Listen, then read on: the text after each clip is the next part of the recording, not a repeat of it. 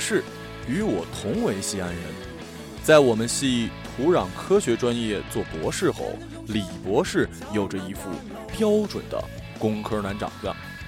如果你站在五道口地铁站，五分钟之内就能看见三十个和他长得一样的男人，毫无特征，过目即忘。同样，李博士的微信头像也和他的长相一样无趣。外套的两只袖子系在腰间，背着双肩包在山顶，同时单脚蹬着一块石头，左手叉腰，右手比出 V，呃，偏分。作为老乡，我问李博士他在田纳西待的习惯吗？他说还行。我说你想家吗？他说嗯。我心想说眼前这男人真是惜字如金呢。我说李博士。那你来田纳西干啥呀？他说，研究利用聚合酶链式反应变性梯度凝胶水溶法分析土壤中微生物对多环芳烃 PAHs 的降解。我说，哦，李博士在来田纳西之前，曾在明尼苏达州待了五年半，研究微生物拿到了博士学位。困在这个满是积雪和森林的地方，让李博士从一个道北少年成为一个驰骋在风雪中的鄂伦春大爷。我问李博士：“那你们明尼苏达州都有什么呢？”他思考了一会儿说：“Nothing。”接下来，他给我讲述了在明尼苏达州无聊至极的科研生活和恶劣的自然环境。之后的三天，我的脑子里一直在单曲循环这首流行于上个世纪六十年代的知青歌曲。北大荒真荒凉，乌拉草啊小叶张，又有兔子又有狼，就是缺少大姑娘。于是，这个校区便这样被他描述成一个知青点。要知道，在美国这片神奇的土地。比起刁民，穷山恶水似乎更容易出奇葩。我的朋友 C 市远在明尼苏达州的舅舅就是这样一个在风雪中闪着金光的二逼。C 市告诉我，他退休的舅舅无聊时会在雪季的清晨去沃尔玛的门口看胖子铲雪，会在周末想方设法弄一整条街的狗一起汪汪叫。会在下着雨的深夜，拿着两个红塑料桶摆在一起，看甲乙两个桶哪个先滴满水。是一名副其实的明尼苏达第一自嗨王。李博士听完，拿陕西话说：“这货是脑子有病吧？”李博士这人异常精明，嗯，说的难听点儿，那就是小气。小气到没人相信他来自大西北。我也常听别人私下讨论过，他这个人跟三个室友都不甚交好。月底在分摊水电费时，曾要求把自己七天的水电费扣除，因为这个月有一个礼拜他没回家。后来这故事连同李博士的名字传遍了微生物系，传遍了整个校园。回荡在仲夏傍晚 s u p e r n i a 波光粼粼的湖畔。这就是为什么李博士到现在还没有女朋友。在接送新生师妹去沃尔玛买菜的大潮中，李博士始终保持着难得的清醒，从未参与。我问他为什么，他说因为不划算。因为不划算。我觉得李博士在这方面表现的相当睿智。据我多年观察，所有殷勤接送新来师妹买菜的男博士，师妹在买车之后就没再理过他们，就像靠给姑娘拍照来泡妹子的摄影狗。姑娘把他们精心拍摄 PS 的照片放到网上之后，马上就跟其他男人跑了。抠门到极致的李博士，忽然有一天在办公室走廊堵住我。匪夷所思的说要请我和他前室友吃饭，我惊恐的问他为什么是我？他说：“因为啊，一个月前我曾帮他借过一辆皮卡拉床垫，还有过年时前室友回国帮他给家里人捎过东西。他说他不喜欢欠人人情。路上我问他前室友：‘哎，李博士做饭好吃不？’室友冷峻地说：‘怂货跑得快，穷逼做饭香。’李博士住在离学校不远的社区，社区绿化很好，房租不高。天色稍晚时，会看到裤腰带挂在臀间的黑人在这附近绕来绕去。可以确定的是，李博士一定还没有把三个代表重要思想传达到这个小区，不然这群黑人的裤腰带不会挂那么低。叩开房门，李博士系着围裙，伴着一身油烟，热情地招呼我们坐下。三个人，四道菜：土豆炒青椒、芹菜炒肉丝、拍黄瓜、西红柿炒蛋。我觉得李博士在来美国之前，绝对在国内的大学食堂做过兼职，要不然组合不出这么学院风格的浓郁菜系。李博士拿出一打的科罗啤酒，当场大家表现的极大的惊讶。李博士竟然知道这个世界上除了青岛跟汉斯小木屋之外，还有其他品牌的啤酒。要知道，几个月前我和李博士负责给系里的 Samara 买零食，我让他买些 Hammers 和奶酪条。他说，如果不是跟我出来，他还一直以为 Hammers 是一基地组织。我问李博士，为什么是科罗呢？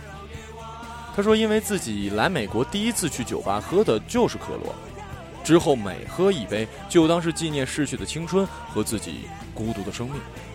他觉得这是一种初恋情节，但我总觉得这是汪峰情节。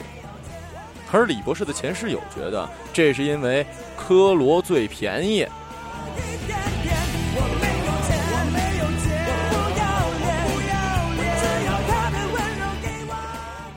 这突然让我想起我第一次去美国的酒吧。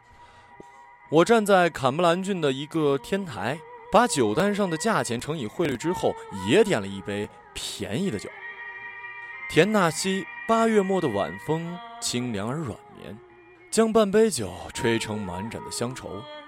周围的人对你异常的友好，但你却根本听不懂他们究竟在笑些什么。那天晚上，我只学会了两件事：一是。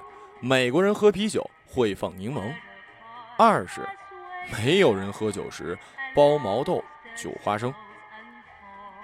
李博士喝了一满杯，一边拿着筷子扒拉炒芹菜，剪挑里面的肉丝，同时招呼我们好好吃菜。我问李博士：“美国那么多州可以做博士后，为什么要挑田纳西啊？”他送了口酒，说。明尼苏达待久了，只想挑个暖和的地方。我说亚利桑那更暖和，他说亚利桑那他妈热的跟吐鲁番一样。我觉得李博士的选择很明确，从明尼苏达没有过度的换到亚利桑那州，就像是从北大荒出来就直接调去新疆生产建设兵团。可佛罗里达也很暖和呀，跟海南岛一样，你为啥不去？前室友不依不饶，你们俩咋不是海南岛就是吐鲁番啊？接着我们各自沉默了一会儿，我猜想大家可能在思考少林寺究竟对应美国的哪个州。果不其然，我们一致认为是德克萨斯。德克萨斯民风彪悍，且地处圣经带。带枪的牧师跟少林寺的武僧，感觉在各个方面还都挺契合。随后，李博士告诉我们，他是被前老板推荐来田纳西的。李博士在美国这几年发表了很多篇论文，篇篇都很厉害，研究实力不容小觑。当然，除了写论文，我觉得他老板招他来田纳西的另一个原因是，李博士在实验室同样是把好手。这话是真的。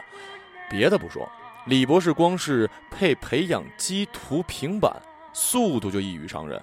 从菌液与培养基的混合到刮铲的使用，都是相当娴熟。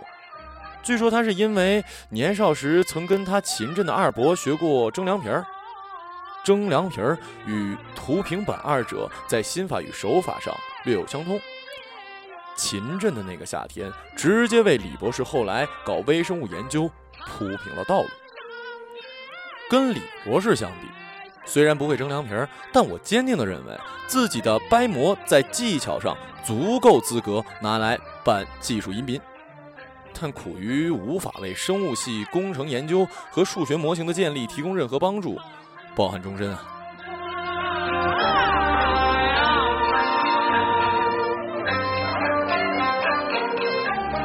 在提到论文和实验时，李博士目光矍铄。酒喝到第三瓶，李博士活泼了不少，试图把话题偏移到多环方厅的结构。话说回来。paper 发的再多有什么用啊？李博士又是一声叹息。小时候父母教育他说要认真的好好读书，将来才能挣大钱，才能出人头地。结果发现一直念到博士毕业，最后还是穷缩缩的，什么也买不起。我和他前室友纷纷点头，表示也遭遇过同样的受骗经历。李博士在美国的六年只回过两次国。他说：“回去之后越发不喜欢和亲戚朋友交流，因为每次聊天都会把三分之一的时间用在解释自己研究是什么东西，再三分之一的时间解释为什么还没毕业，最后三分之一用来解释为什么没对象。”听到这儿，我们几个眼里满是酸楚的泪，纷纷举起了酒杯。李博士把工资的一半存在卡里。半年一次寄还给远在西安的父母。他说：“还是单身好，如果有了对象，这些钱没准儿就都花在女友身上了。”父母虽然总在电话里叮嘱他说家里不缺钱，但他需要让父母觉得自己在美国过得殷实。另外，钱放在父母手上，心里也踏实。他说他自己其实都明白，父母真正是想要一孙子。我说北美最不缺的就是这个，念 PhD 的谁他妈不是孙子？可你连个女朋友都没有，上哪儿整个孙子给你爹妈抱啊？你又没办法生。我继续追问。提到这个问题，李博士略显伤感。他说：一是学业繁重，没时间陪女朋友；二是自己太笨，不太会和女孩打交道；第三。有了女友，每个月要请她吃饭、看电影，还有买礼物什么的，又要花一笔维稳费，不找也罢。这是我第一次听说维稳费还有这意思。我说：“看起来你是醉了。”我没醉，我在这儿只有你们两个朋友，今儿高兴。我有些惭愧，我压根儿就没把他当朋友。他笑了一下，说：“如今喝一点就上头，在来美国之前，一口气喝三瓶啤酒下去，还能手解偏微分方程。”李博士说罢，用手比划一下：“嗯，高瓶那种，牛逼。”好久没这么放松了，等下我接个电话。他手插进兜里，摸出手机，低头一看。脸上的笑容瞬间凝固，神色紧张，调整一下呼吸，说出仨字儿：“呃，是老板。”鱼羊皮鼓动起来，惊破霓裳羽衣曲。李博士快步走向窗台，向我们摆手示意晋升。整个通话过程，他都在不断的重复和变换着 “OK”，“I will” 以及 “I'm sorry”。这三句话的排列组合方式。挂掉电话，李博士慌张地说：“他要去一趟实验室，有个实验结果没处理好，老板有些不高兴。”神经病啊！都这么晚了。嗯，你们好好吃。说罢，李博士换了鞋，丢了魂似的跑了。主人离席，我们也只得胡乱吃了些残酒，做鸟兽散了。之后，我常在实验楼碰见李博士。他还是一如既往的待在实验室里埋头干活，偶尔在夜间经过他的实验室，会听到里面播着汪峰的歌。听人说，李博士一旦忙起来，会睡在休息室的沙发上，难怪他总是向我们抱怨戏楼里的空调忒冷。他说，每一个被冻醒的晚上，梦见的都是明尼苏达一望无际的林海雪原。我觉得他有些可怜。今年六月初，李博士突然告诉我他要回国了，问我能不能到时候送他去机场。送他走的那天，我和他室友早早的过来帮他取行李。他转到厨房，拿起台子上的半瓶酱油晃了晃，说还有半瓶呢，扔了可惜了。我说：“要不你就喝了吧。”李博士指着窗台下一兜衣服和两双鞋，说：“还有这些，包里装不下，带不走。”我说：“你放心吧，你要真舍不得，我替你把衣服和鞋烧了。”他说：“呸！”坐在候机厅里，前室友说：“再去买瓶啤酒。”李博士摆摆手说：“算了，马上要起飞了，不喝酒。”前室友递给他一瓶科罗。说他妈，你坐飞机又不是开飞机。李博士把青柠塞进酒瓶，能再和你们俩好好喝上一杯，真是不容易。这会儿别说是老板，系主任打电话我也不怕。这一，我竟有些羡慕李博士。天大地大不如老板大，爹亲娘亲没有数据亲。没有人知道李博士为什么突然决定回国，他一直没说原因。他说觉得自己像一知青，这些年鞠躬尽瘁支援了美国新农村建设，不光留下了青春，还留下了一包衣服和两双鞋，要敬自己两杯。我明白，不过是一杯敬艰难隐忍，一杯敬年少轻狂。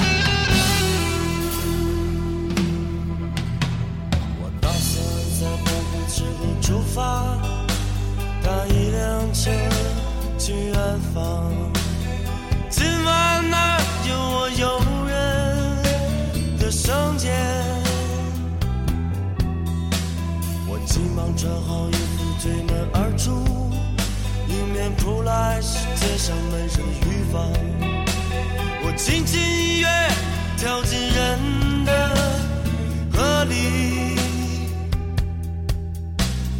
外面下起了小雨，雨滴轻飘飘的，像我年轻岁月。我脸上蒙着雨水，就像蒙着幸福。我心里什么都没有，就像没有痛苦。这个世界什么都有，就像每个人都拥有。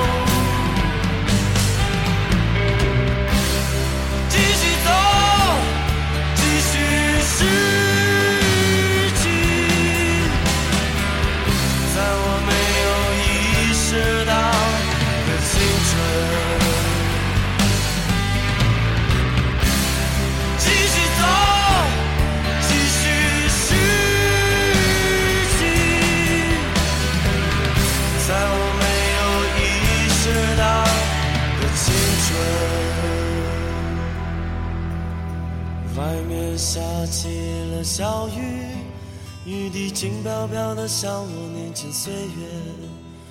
我脸上蒙着雨水，就像蒙着幸福。